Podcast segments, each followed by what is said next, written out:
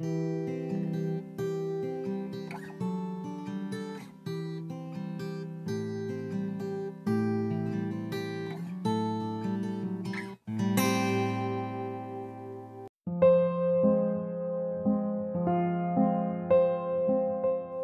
progreso es inesencial para la filosofía. Eso dijo Martin Heidegger, uno de los grandes filósofos alemanes del siglo XX. En este primer episodio del podcast titulado La invasión, hablaremos de los orígenes de la filosofía. Siguiendo la línea de pensamiento de Heidegger, podríamos decir que toda la historia de la filosofía está ya contenida en sus inicios. Todos los problemas filosóficos están, de alguna manera, reunidos en las primeras formulaciones de la antigüedad clásica. Los griegos iniciaron la pregunta filosófica al separar el pensamiento de la religión. Como todos sabemos, el mito era la explicación de los sucesos naturales a través de relatos donde deidades, generalmente antropomórficas, realizaban caprichos y deseos que de alguna manera influenciaban la vida de los hombres.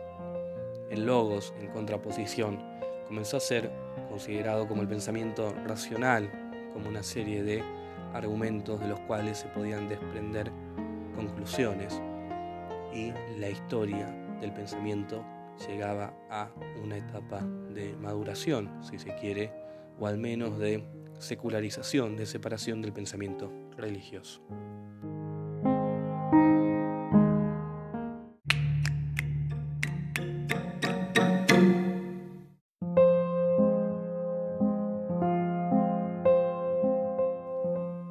A los primeros filósofos se los considera filósofos presocráticos, en una clara vinculación con el filósofo Sócrates, es decir, los filósofos que elaboraron teorías anteriores a la figura de Sócrates son los filósofos presocráticos. Aristóteles en su Metafísica dice que los primeros filósofos creyeron que los principios de la naturaleza, de la materia, fueron los principios de todas las cosas, aquellos de lo que todas las cosas están hechas. Entonces, los filósofos presocráticos se preguntaban por el orden del surgimiento de los elementos naturales y así el elemento último a partir del cual el todo estaba constituido. Estos filósofos entonces buscaban el teos, que era como se referían al elemento primordial, desde el cual todas las cosas habían surgido. Existen tres grandes representantes de estas teorías que pertenecen a la escuela jónica. El primero, como la mayoría sabe, es Tales de Mileto, quien se considera que vivió alrededor del 580 a.C. Para Tales de Mileto, la sustancia material primera era el agua. La idea del agua como sustancia común de la cual surgen todas las entidades individuales y de alguna manera esta idea del agua como elemento primordial le había llegado por los dioses mesopotámicos que estaban vinculados al agua, Enki, Nun y Océano. Representaban entonces un todo desde el cual las partes se separaban y la individualización generaba que existiera de alguna manera una injusticia. El universo es concebido entonces como un universo vivo y la Tierra como un disco chato que flota sobre el agua.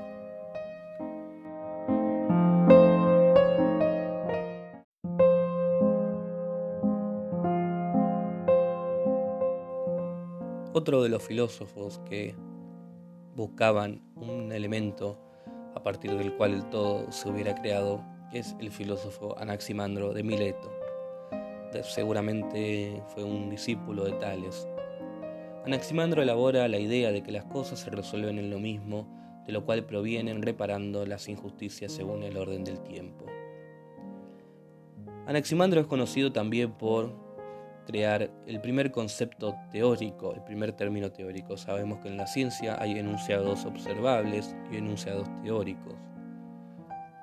Anaximandro entonces enuncia como fundamento común de todo el universo el apeirón, que es lo ilimitado. Entonces, Lo caliente, lo frío, lo húmedo y lo seco se encuentran entremezclados en el apeirón. Al separarse dan lugar al fuego, al aire, al agua y a la tierra, los cuales generan la naturaleza.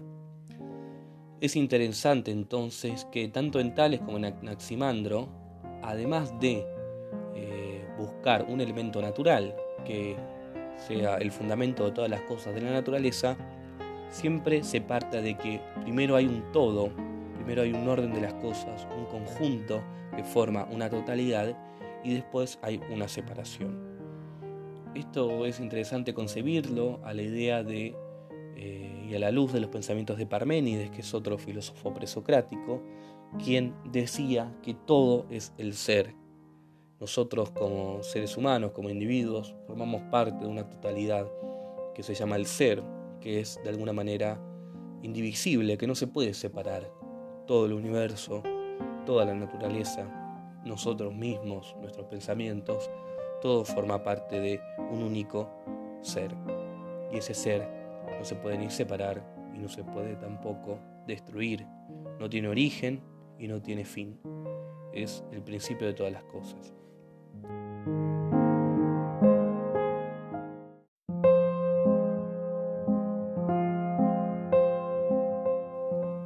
Heráclito vivió entre el 540 a.C. y el 480.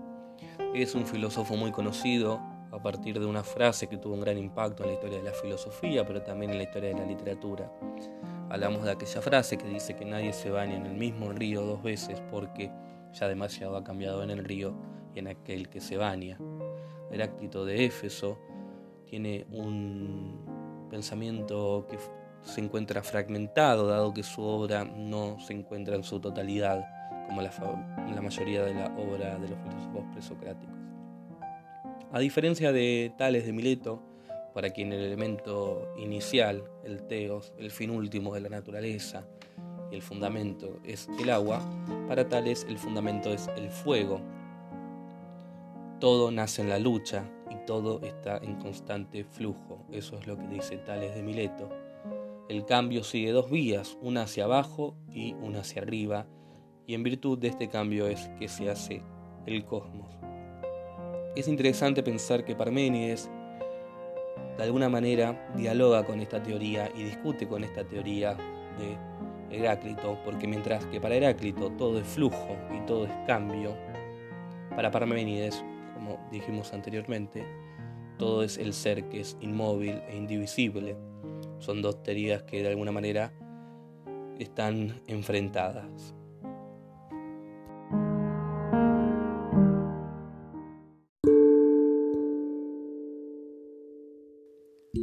Hay un poema de Borges que retoma la idea de Heráclito.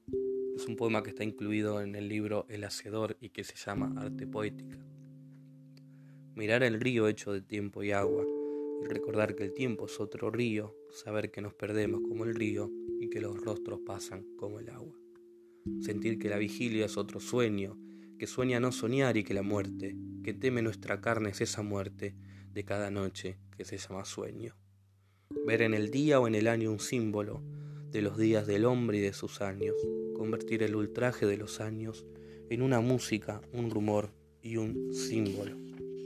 Ver en la muerte del sueño, en el ocaso, un triste oro, tal es la poesía, que es inmortal y pobre, la poesía vuelve como la aurora y el ocaso. A veces en las tardes una cara nos mira desde el fondo de un espejo. El arte debe ser como ese espejo, que nos revela nuestra propia cara. Cuentan que Ulises, harto de prodigios, lloró de amor al divisar su Itaca.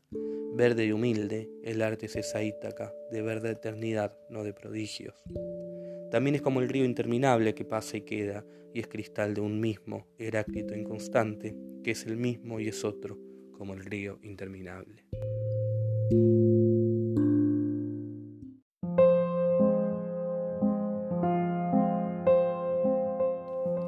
Filosofía nace como un desvío, el desvío del mitos al logos, el desvío del pensamiento de la teología, el pensamiento de los dioses como causa, al pensamiento de la naturaleza como causa.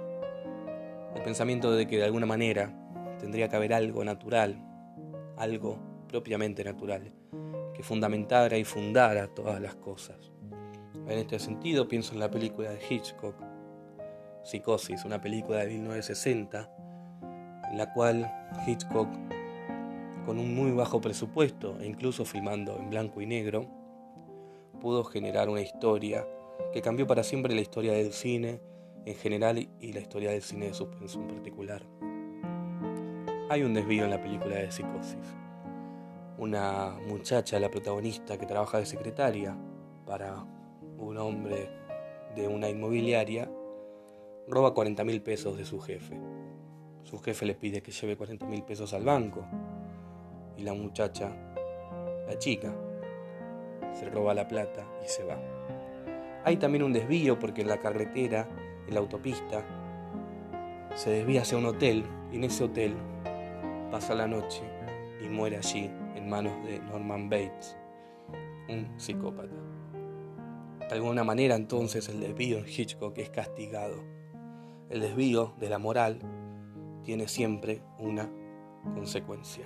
Es interesante que luego de una charla con Norman Bates, la protagonista siente remordimiento y quiere escaparse, quiere volver al lugar de donde trabajaba y devolver el dinero, pero no puede porque justamente es asesinada. Entonces hay ahí una teoría del acto también, del acto como algo que transgrede el orden de lo acontecido y de lo cual no se puede regresar. La consecuencia del acto es siempre irremediable e inexorable.